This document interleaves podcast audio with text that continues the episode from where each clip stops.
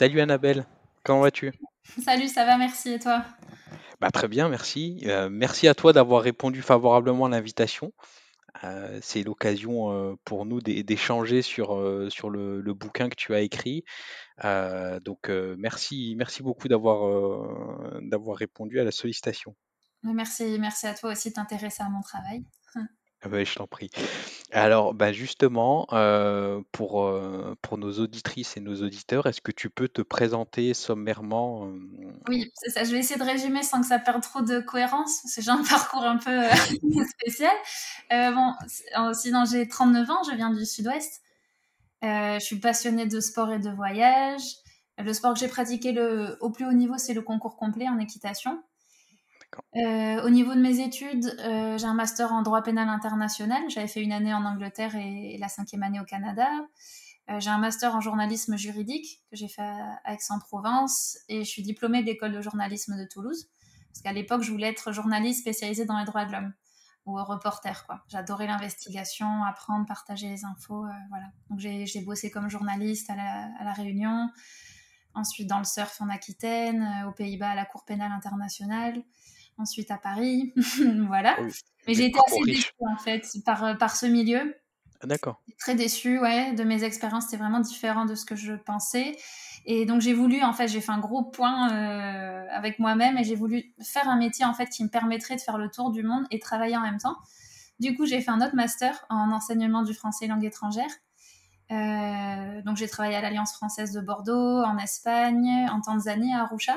Donc là, c'était chouette parce que j'ai pu allier mes connaissances en, en enseignement euh, et en droit, en droit international, parce que j'enseignais au, au TPI pour le Rwanda, euh, à la Cour africaine des droits de l'homme, au greffier par exemple. J'ai enseigné le français. Euh, puis j'ai bossé dans une école internationale un petit peu. Et puis ensuite, je suis rentrée à Bordeaux. J'enseignais le français aux joueurs étrangers de rugby, de l'UBB. Et puis ensuite dans le foot. Très Voilà. bien. C'est là après j'ai commencé au Girondin. Euh, Super. Et, et du coup, euh, comment on arrive, je rebondis un peu sur le parcours qui est euh, très riche.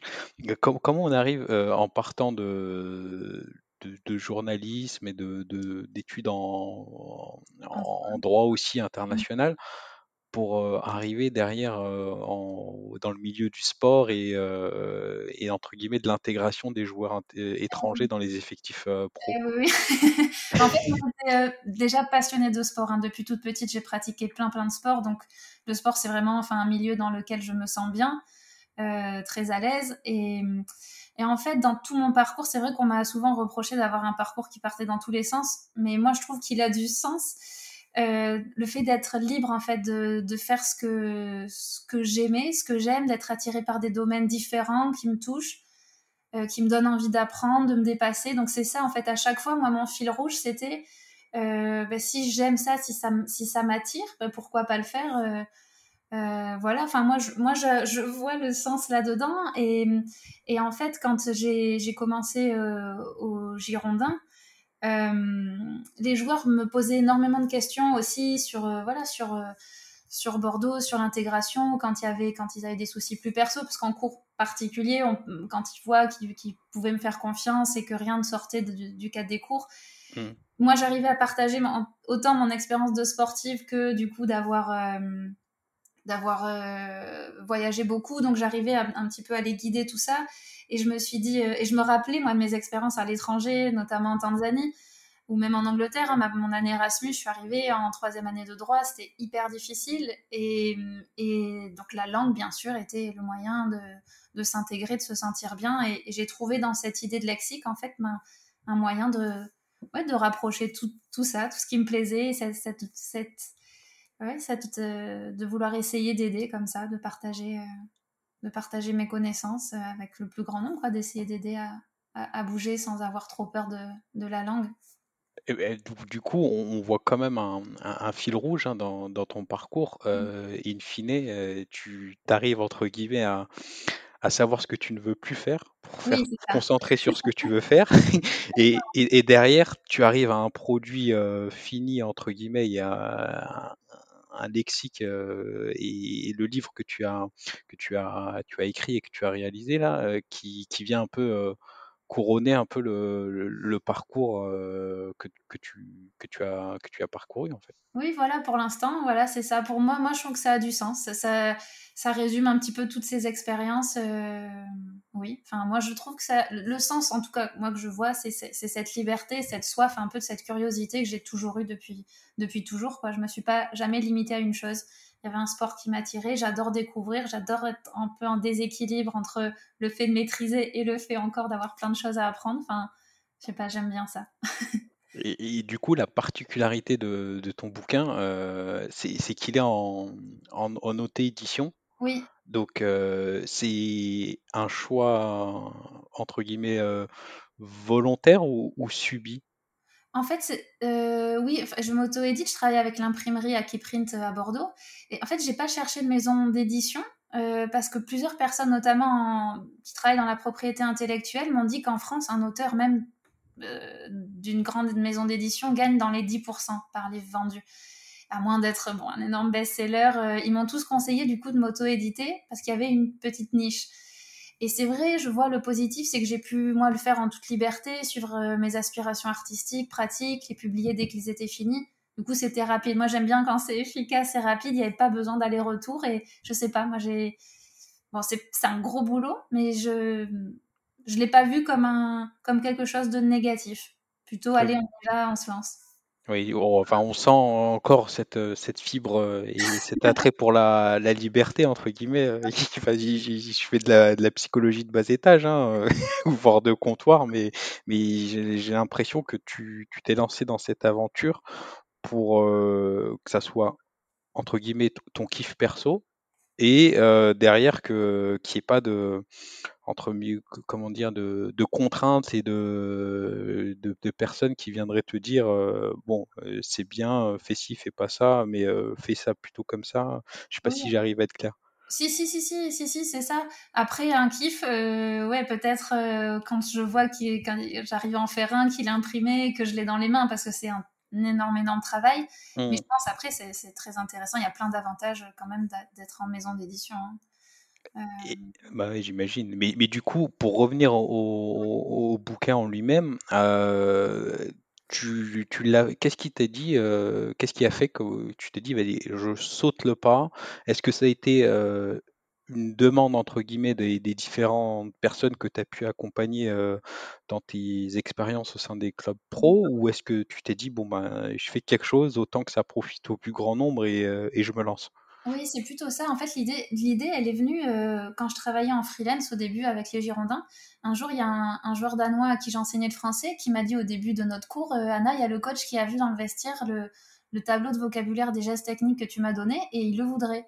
Et bon, c'était un entraîneur brésilien qui parlait plusieurs langues. Je me suis dit, euh, mince, s'il lui en a besoin, en fait, il y a, peut-être d'autres personnes aussi. Et c'est pour ça, pendant toutes ces années-là sur le terrain, en fait, j'ai rassemblé, moi, tout ce, le maximum de vocabulaire technique spécifique en, un outil. Et en fait, c'est tout le vocabulaire que j'utilisais pour enseigner euh, le français aux étrangers ou l'anglais. Euh, donc aux joueurs, aux entraîneurs, aux personnes du club. Et, et j'avais aussi besoin de ce vocabulaire pour mes missions d'interprétariat en conf de presse. Et en fait, oui, quand j'ai vu qu'il y avait des besoins, je me suis dit, hein, ben oui, il faut, il faut partager tout ça, quoi, pour que ce soit euh, ben, profitable au plus grand nombre et que ce soit à la fois quand même technique, précis, assez agréable à, à utiliser. Donc, j'ai travaillé avec un illustrateur, Bernard euh, de Belbès. Et donc, au début, c'était seulement français, euh, en, pardon, ouais, français anglais français espagnol. Et puis, petit à petit, je voyais qu'il y a des personnes qui me disaient, mais pourquoi tu le fais pas dans d'autres langues? Donc, voilà, j'ai voulu le développer en en, plein d'autres langues. Et puis parce que j'étais aussi entourée de professionnels euh, à qui j'avais enseigné le français, par exemple pour l'italien ou l'argentin, ils, ils étaient très heureux, de, très heureux de participer au projet. Euh, donc je l'ai fait avec, avec eux. Et il y a d'autres personnes aussi, par exemple pour l'allemand, où ils m'ont contacté sur... Euh, Patrick m'a contacté sur les réseaux parce qu'il avait entendu parler des lexiques, il trouvait ça chouette et ça fait de belles rencontres. Bah, c'est cool, c'est super. Hein. Au niveau du, du produit euh, fini, je, enfin, j'ai déjà posté quelques petites photos euh, sur, sur mon compte Twitter, mais euh, très ludique et, et très pratique. Donc, c'est un, c'est un très bel outil que tu as, que, que, tu nous as livré, et, ça se lit d'une traite en fait. j'ai été c'est assez addictif le produit. merci, En fait, c'était difficile pour moi d'avoir parce que dans ma manière d'enseigner aux, sportifs, il fallait que ça soit très ludique, qu'on s'amuse, et, et c'était un peu frustrant parfois avec juste un bouquin, d'arriver à transmettre ça. Donc je me suis dit, allez, avec euh, cet illustrateur qui a plein de talent, beaucoup d'humour, euh, on a essayé de, voilà, de l'illustrer au maximum et que ça soit assez aéré, assez agréable à lire. Et, du coup, au niveau de, de l'aventure, parce que je pense que c'est euh, un, un, long travail, comme tu l'as souligné, hein, de d'écrire un, un, bouquin, et quelles sont les, on va dire, les, les difficultés que tu as pu rencontrer et, comment tu as pu les, les surmonter? En fait, c'est pour moi, en fait, tout était entièrement nouveau. Bah déjà, à la base, j'étais en CDI, moi, c'était censé être un projet en parallèle. Et avec le, licenciement économique donc, dont, j'ai fait partie, la vague due à la crise financière au club dont j'ai fait partie, en fait, j'ai pas eu le choix. Et mmh. heureusement, j'avais ce projet qui m'a aidé moralement à, à m'occuper l'esprit parce que ça a été super difficile. Et, mmh, et en fait, c'est ça qui est très difficile. C'était le manque de connaissance de tout euh, que j'avais à pallier le plus rapidement possible, quoi, euh, pour développer ce projet. Euh, donc, il fallait trouver un comptable, créer une société, quel type de société, un logo, une marque, savoir si je devais la protéger ou pas, à quelle échelle, payer des avocats spécialisés pour le faire, savoir qui solliciter pour développer mon projet. Puis, j'étais pas hyper bien guidée au début. Je crois que c'est une des grandes difficultés que j'ai eues, c'était trouver les bonnes personnes de confiance. En fait, quand on est totalement novice, quoi. Des personnes qui mm. n'ont pas abusé de votre ignorance ou du moins de votre méconnaissance. Et, et là, depuis cet automne, je travaille avec euh, Quan Sport d'Edouard euh, Choquet. C'est super, quoi. J'avance sur, sur mes projets avec des professionnels très compétents dans, dans de multiples domaines et c'est motivant. Mais c'est ça qui est dur, en fait. C'était, j'ai je, tout découvert, quoi. Et c'était énorme pour moi toute seule. Bah, j'imagine, j'imagine.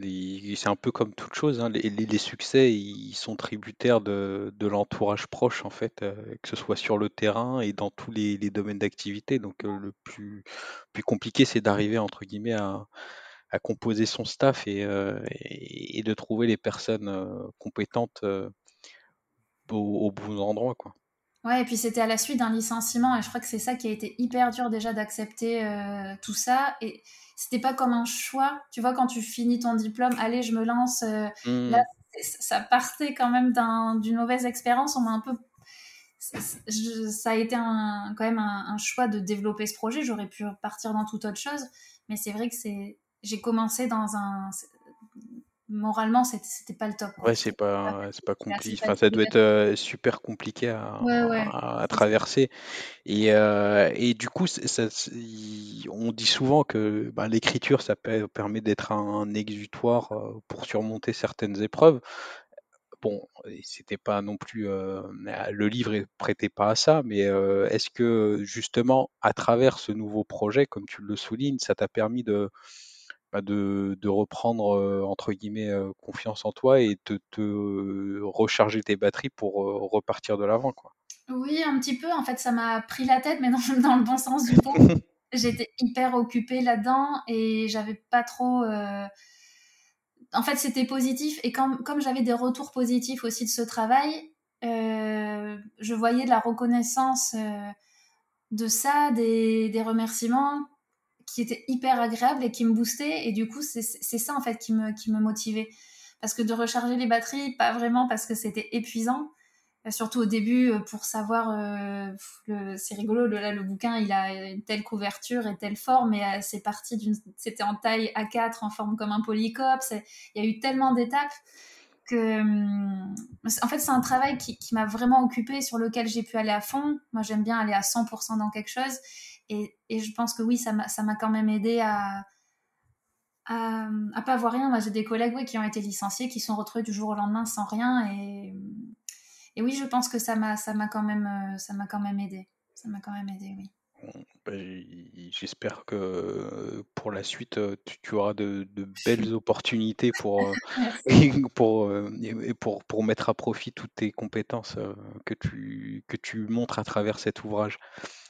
Euh, au niveau des, acheteurs, du bouquin. Est-ce que tu, as un peu un retour sur les, profils des, personnes qui se procurent tes, livres? Oui, oui, en fait, principalement, bon, pour la partie vraiment foot et club, ce sont des les joueurs pros ou amateurs. Il y a des entraîneurs, des prépas physiques, des analyses vidéo. Il y a dans le staff médical aussi, souvent, il y a des médecins du sport ou des kinés, parce qu'il y a une partie médicale. Et après, en dehors vraiment d'un club, il y a les interprètes qui travaillent dans le monde du foot ou en tout cas qui veulent, qui voudraient se lancer, qui n'avaient pas pour l'instant ce vocabulaire. il y a des journalistes sportifs, des agents aussi, euh, et des profs de langue qui, enseignent dans les clubs, et pareil, qui ont pas ce vocabulaire. Et après, il y a des passionnés de foot qui veulent, par exemple, suivre les matchs sur des chaînes étrangères, ou suivre leurs idoles sur les réseaux, euh, ou, simplement se cultiver, s'ouvrir. Ça, c'est sympa aussi. Mais les profils sont assez variés, ouais. Et, et, la proportion, on est plus euh, sur du monde pro amateur. Oui, je pense qu'on est plus sur le, le, le, monde du foot, oui, quand même. Mm. D'accord.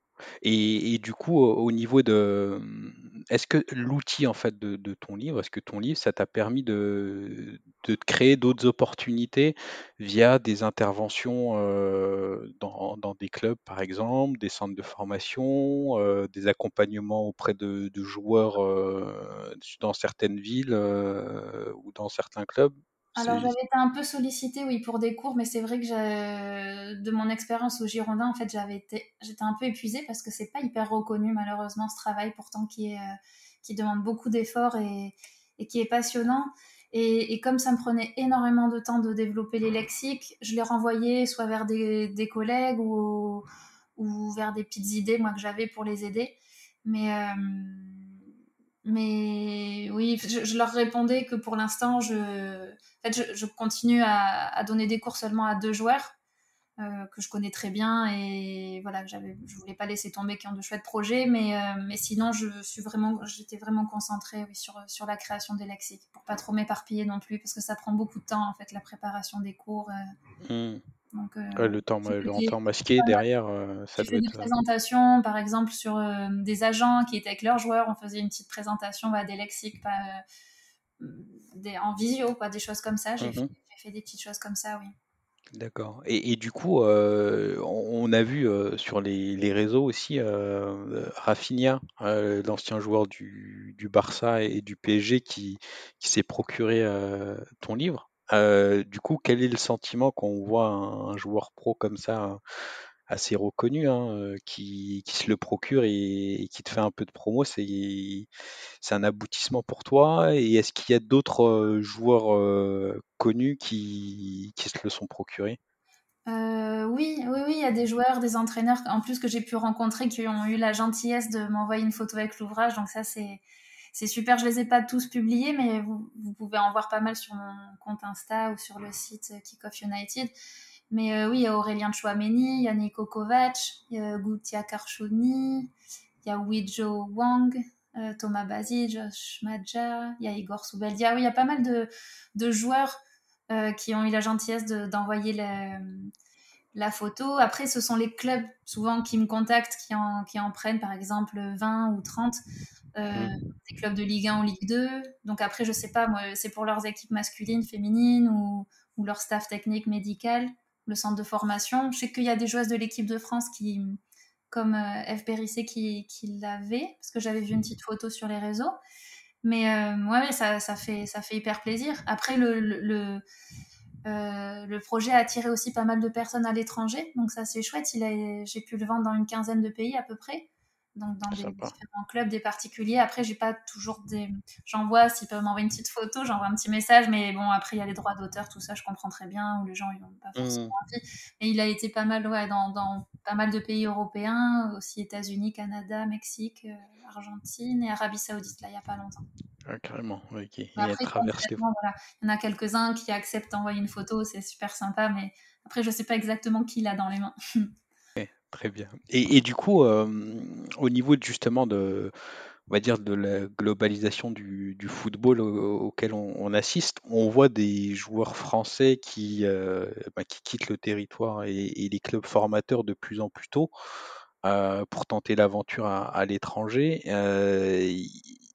tu as été approché par des justement, tu parlais d'agents euh, tout à l'heure. Est-ce qu'il y a des entre guillemets des, des partenariats qui se mettent en place ou tu es sollicité pour, euh, pour accompagner les, les joueurs à, à s'installer euh, à l'étranger? Parce que ce qui est assez euh, effrayant entre guillemets, c'est le niveau euh, linguistique des, des Français, on va pas tourner autour du pot, versus quand tu vois les, les joueurs euh, étrangers, que ce soit euh, en, les Allemands, les pays nordiques, les, les Bataves, ils ont un niveau linguistique qui est une maîtrise de l'anglais notamment qui est assez, euh, assez folle versus euh, ce qu'on peut se trouver euh, chez nous. Quoi.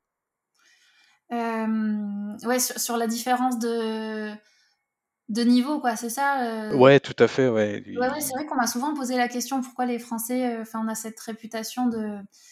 On est réputé pour nos difficultés à parler les, les langues étrangères, donc je sais pas. Moi, pour moi, il y a peut-être plusieurs pistes pour ça. J'ai essayé de réfléchir, c'est vrai qu'on m'a vraiment posé souvent la question. Je sais pas si c'est une question de motivation c'est vrai que le français, c'est une langue quand même à vocation internationale, plus que le norvégien, le danois ou l'allemand, par exemple, qui sont quand même des langues assez peu utilisées en dehors des frontières. Je sais pas s'il y a un peu de paresse aussi, parce qu'en France, est-ce qu'on aurait plus tendance à regarder les films doublés plutôt qu'en VO Je sais pas. Est-ce qu'il y a aussi peut-être une question de, de honte, un peu de malaise, parce qu'on a peur de faire des fautes, de mal prononcer euh, d'avoir un accent. Souvent en France, on aime bien se moquer des gens qui ont un accent euh, franchouillard un peu fort. Bon, ça fait rigoler. Je sais pas, ça peut créer des complexes aussi. J'ai rencontré des, Français qui, qui me disaient ça. Après, il y a pas mal aussi, je pense, de, du dégoût des langues étrangères à cause de l'école, parce que ça, ça nous rappelle la pression des notes, les tests de grammaire qui anéantissait un petit peu le plaisir d'apprendre quoi. Enfin je sais pas si toi tu, tu, tu te rappelles mais les, les, listes de verbes irréguliers tout le monde tout le monde euh, a été dégoûté ah, de ça. compliqué compliqué des moments difficiles. On dit qu'on est nul en langue et ça c'est dommage. On fait beaucoup trop d'écrits aussi euh, à l'école. Alors peut-être ça a changé je sais pas mais moi à l'époque on s'était hyper focalisé sur l'écrit du coup, euh, j'avais une vision très ennuyeuse, moi, des langues étrangères. C'était que des, voilà, on écrivait tout le temps, alors qu'en réalité, on a beaucoup plus besoin de parler la langue que de l'écrire. Et euh, après, je trouvais qu'on a, je sais pas dans les autres pays, mais en France, on a, je trouve qu'on n'a pas tant d'heures d'apprentissage que ça non plus des langues. Alors, je sais pas, je sais que ça se développe de plus en plus en primaire. Ça, c'est super. Les enfants euh, commencent à apprendre tout jeune, mais voilà, mais je trouve quand même que, tu vois, chaque génération parle plus et parle mieux que sa génération précédente. Je sais pas si tu es d'accord, mais... Oui, il y a une petite, petite amélioration. Après, je me dis peut-être que euh, quand je reste focalisé sur le monde du foot, hein, parce Ouais. que c'est quand même euh, l'objet de ton, de ton ouvrage. Je me dis que les débouchés et les aspirations des, Ah oui, des oui. joueurs, eh, ça te mène obligatoirement à... C'est limite euh, une compétence euh, et un geste technique. Hein, Non, mais euh, complètement. Ça, donc, je suis entièrement d'accord avec toi que c'est une évidence aujourd'hui que, que maîtriser plusieurs langues, c'est dans le foot, c'est devenu vraiment indispensable. hein, avec les autant les équipes que les staffs qui sont de plus en plus multilingues et multiculturels. Et c'est pour ça, euh, tu vois, dans les centres de formation, l'apprentissage de, de langues étrangères euh, permet justement aux tout jeunes joueurs d'être euh, beaucoup plus à même de faire des rencontres professionnelles avec euh, des recruteurs étrangers, avoir plus d'opportunités. Aussi, j'ai vu aux Girondins les petits Argentins, par exemple, à qui j'ai enseigné le français, ils se sont intégrés très facilement. Bon, ils avaient des facilités incroyables. Et ça a permis aussi d'accueillir un nouveau coéquipier étranger, et puis ça soude l'équipe plus rapidement. Et je trouve que plus on commence tôt à apprendre une langue, mieux c'est, quoi, parce qu'on va acquérir progressivement une grande quantité de vocabulaire euh, pour en fait petit à petit s'exprimer le, le, plus fidèlement à sa langue d'origine. Donc, euh, et les agents, pareil, ils ont tout intérêt à ce que leurs joueurs étrangers s'intègrent euh, le plus rapidement mmh. possible, et ça passe par les langues, quoi.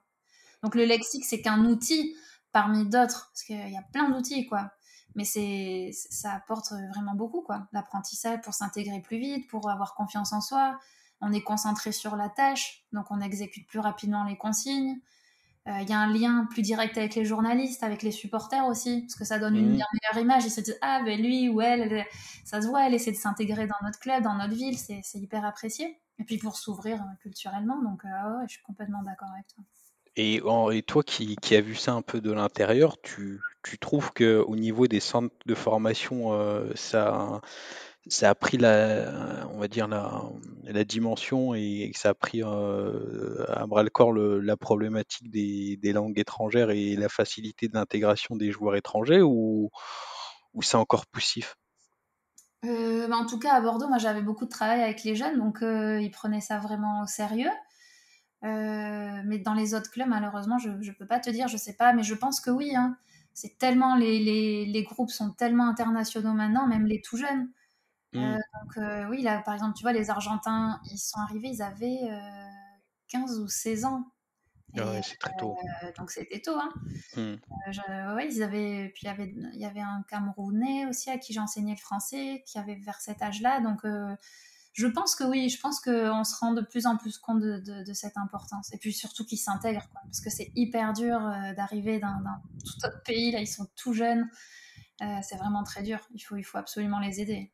Mmh, et petite précision à celles et ceux qui écoutent notre podcast, euh, au Cameroun, il y a une partie quand même qui est euh, anglophone. Petite particularité qu'il faut préciser pour celles et ceux qui ne le penseraient pas, euh, ah, parce que quand des fois on, entend Cameroun, on pense directement à la francophonie, mais il n'y a pas que ça. non, non, ouais, ouais. et du coup, toi, au niveau de, pour revenir un peu à, ton aventure littéraire, et, qu'est-ce que tu conseillerais à quelqu'un qui a envie de se lancer dans bah, dans, une, euh, dans l'écriture d'un bouquin et dans l'auto-édition Oui. Euh, bah, déjà, oui, c'est un, un, travail qui requiert un investissement personnel énormissime, qui va bien au-delà du financier.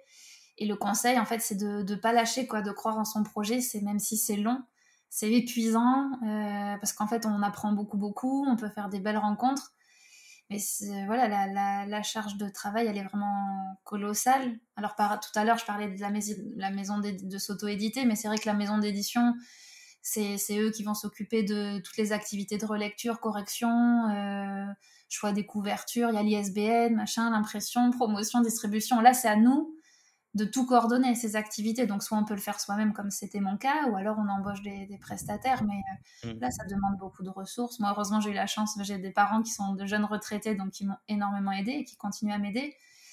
Mais euh, c'est vrai qu'il faut se, constituer un, réseau. Euh, pareil, les maisons d'édition, elles ont des relations avec la presse, une réputation qui peut ouvrir un petit peu des portes en auto-édition. Il faut chercher soi-même à rencontrer son lectorat, diffuser l'ouvrage.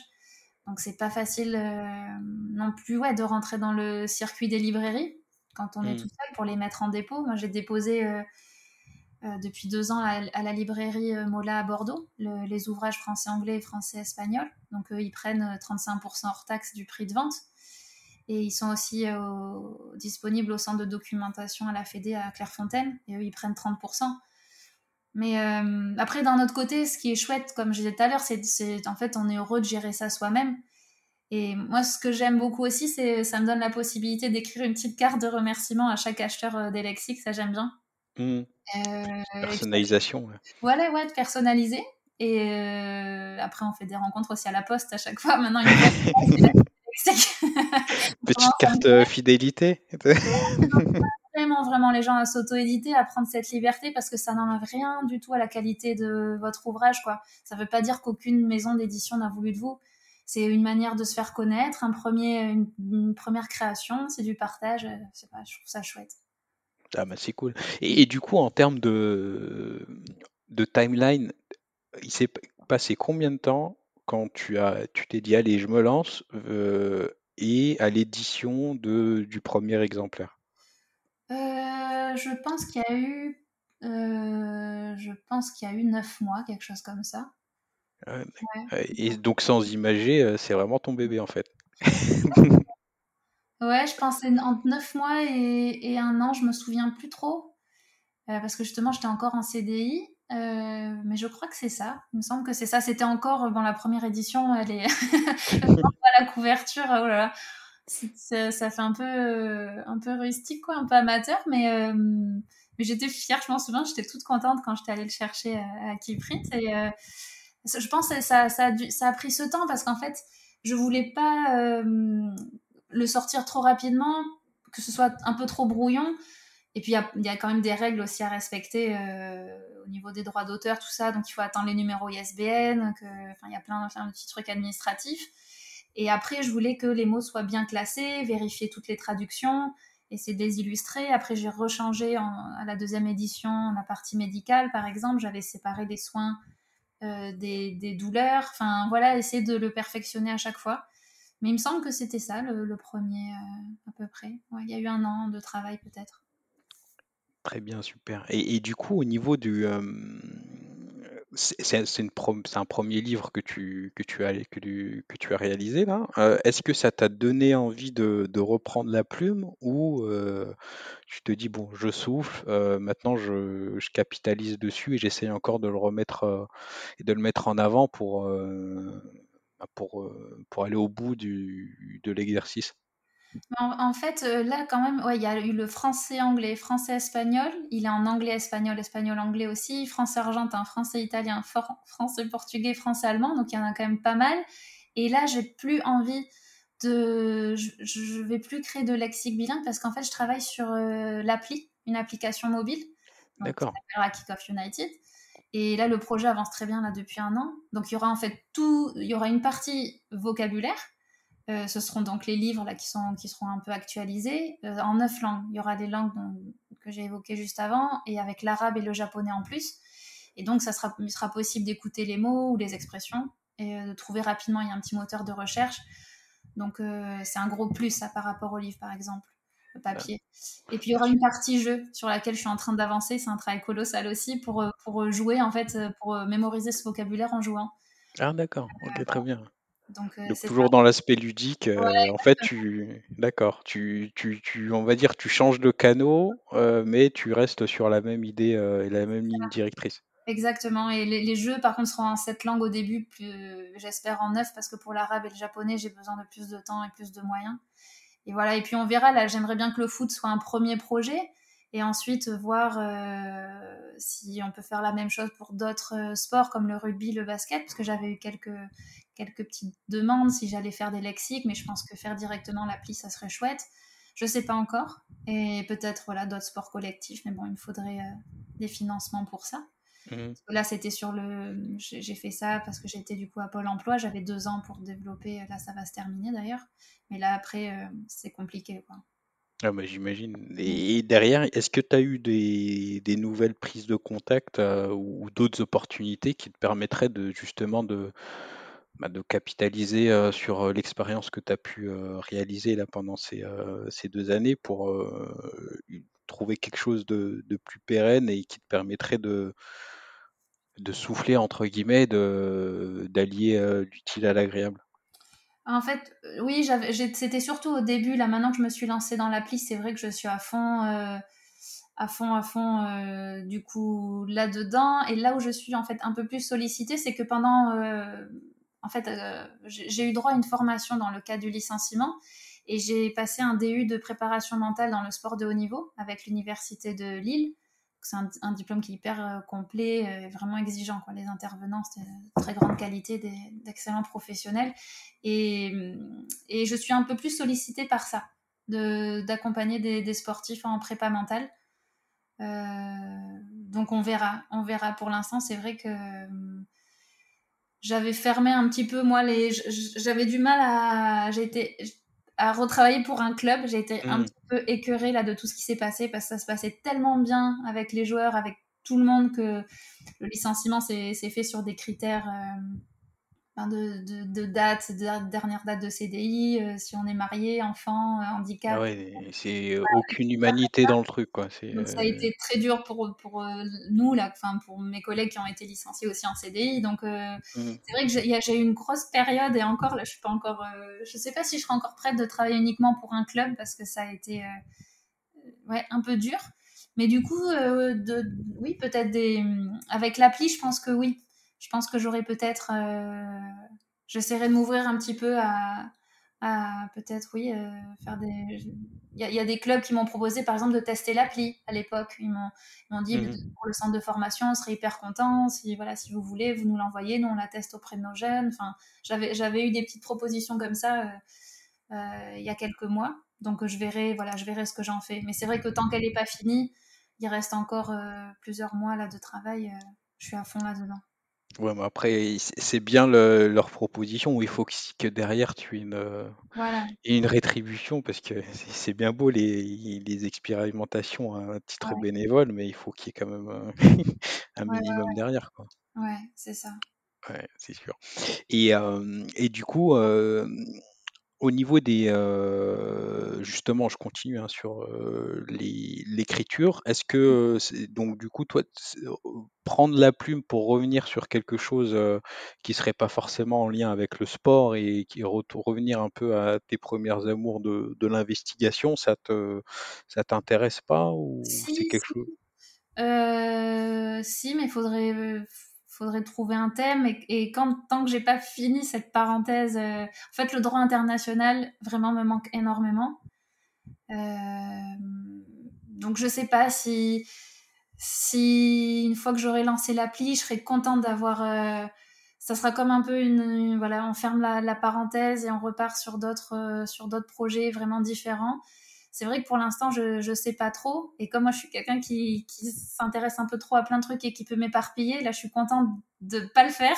Ouais, et de focus. de rester sur ce projet euh, jusqu'à ce qu'elle sorte. Et euh, donc, participer à toute la com et tout après, mais ça, c'est le meilleur, euh, c'est la récompense de, de, tout ce boulot après, de, de, voilà, de travailler sur la com du projet et tout ça après. Mais mais je ne sais pas encore euh, pour la suite. C'est vrai que je suis, je suis, je suis contente de, justement de ne pas savoir, parce que ça veut dire que je ne me suis pas trop éparpillée, que je suis encore à fond, euh, à 100% là encore pour terminer euh, l'appli. Et, du coup, cette, cette appli, sans, sans vouloir te enfin, trahir des secrets ou, autre, tu t'es donné une, échéance et une deadline pour, pour la livrer ou... Oui, je pense qu'en mai, là, ça, ça devrait être bon. Très bien. Si je travaille 15 euh, heures par jour. j'essaye, j'essaye en dehors des, des, cours là et un petit peu peut-être des accompagnements en prépa mentale euh, qui font du bien aussi de sortir la tête de, l'écran. Moi, c'est pas du tout mon truc d'être assise devant l'ordi toute la mmh. journée. Mais, euh, mais oui, oui. Ouais, j'espère que, que, pour mai, ça serait, ça serait super. Pour mai, d'abord, il faut que je teste tous les jeux, voir si que tout marche bien être sûr qu'elle soit nickel, qu'il n'y ait pas d'erreur de traduction, tout ça. Donc ça, il y a tout un travail aussi de relecture et de correction. Et, au niveau de, tu, fais aussi le codage ou tu fais juste euh, le fond? euh, espagnol qui s'occupe de ça. D'accord. Oui, parce qu'en France c'était trop trop cher. Enfin, en tout cas, dont on m'avait parlé au début, c'était c'était horriblement cher. Moi, j'avais pas du tout ces, ces moyens-là. et là, c'est par des connaissances, une entreprise à Séville. Euh, qui s'appelle eSolutiona, avec qui je travaille, euh, qui a pu me faire un prix euh, beaucoup plus abordable. Sinon, pour moi, je laissais tout tomber. Quoi.